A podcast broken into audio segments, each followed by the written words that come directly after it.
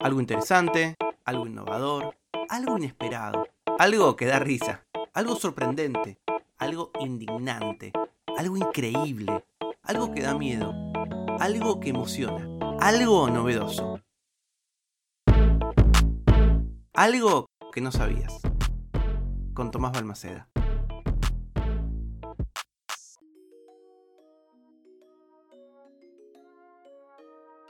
La imagen parece de una película.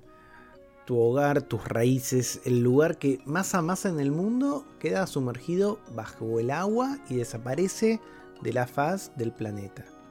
Bueno, esto para los habitantes de Tabulú es un temor real. El aumento del nivel del mar por el cambio climático está causando que estas islas del Pacífico comiencen a perder terreno y empieza a escasear el agua potable.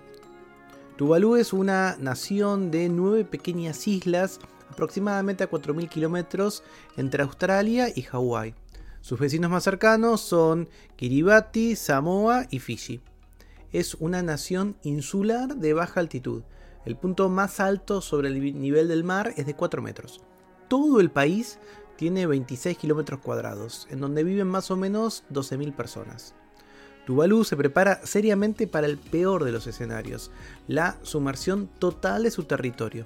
El ministro de Justicia, Comunicaciones y Relaciones Exteriores, Simón Kofe, envió un dramático mensaje a la última cumbre del cambio climático en Escocia. Nos estamos hundiendo, dijo, en un video grabado con el agua hasta las rodillas en un sitio que hace dos años atrás era un espacio seco.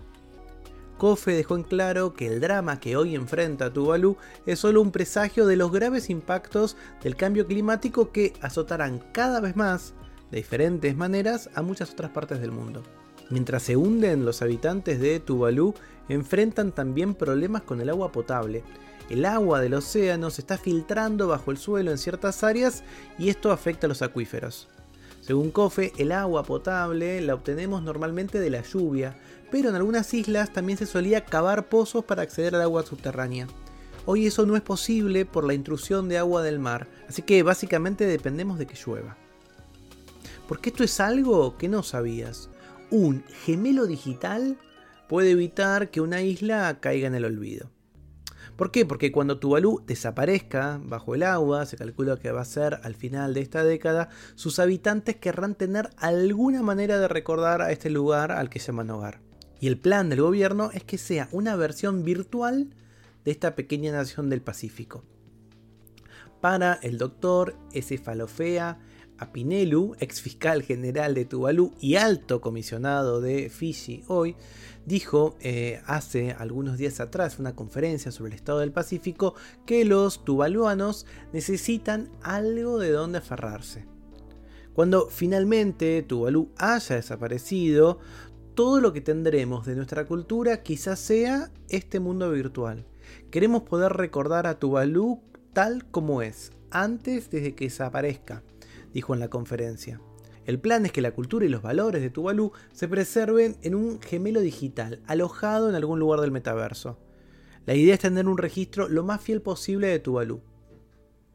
Apinelu confesó que sabe que esto es la última opción, Nadie quiere que suceda lo que va a pasar, pero lo cierto es que Tuvalu va a desaparecer y tenemos que pensar en qué enseñar a las nuevas generaciones. El problema es que una nación es mucho más que un pedazo de tierra y por ahora no podemos digitalizar personas.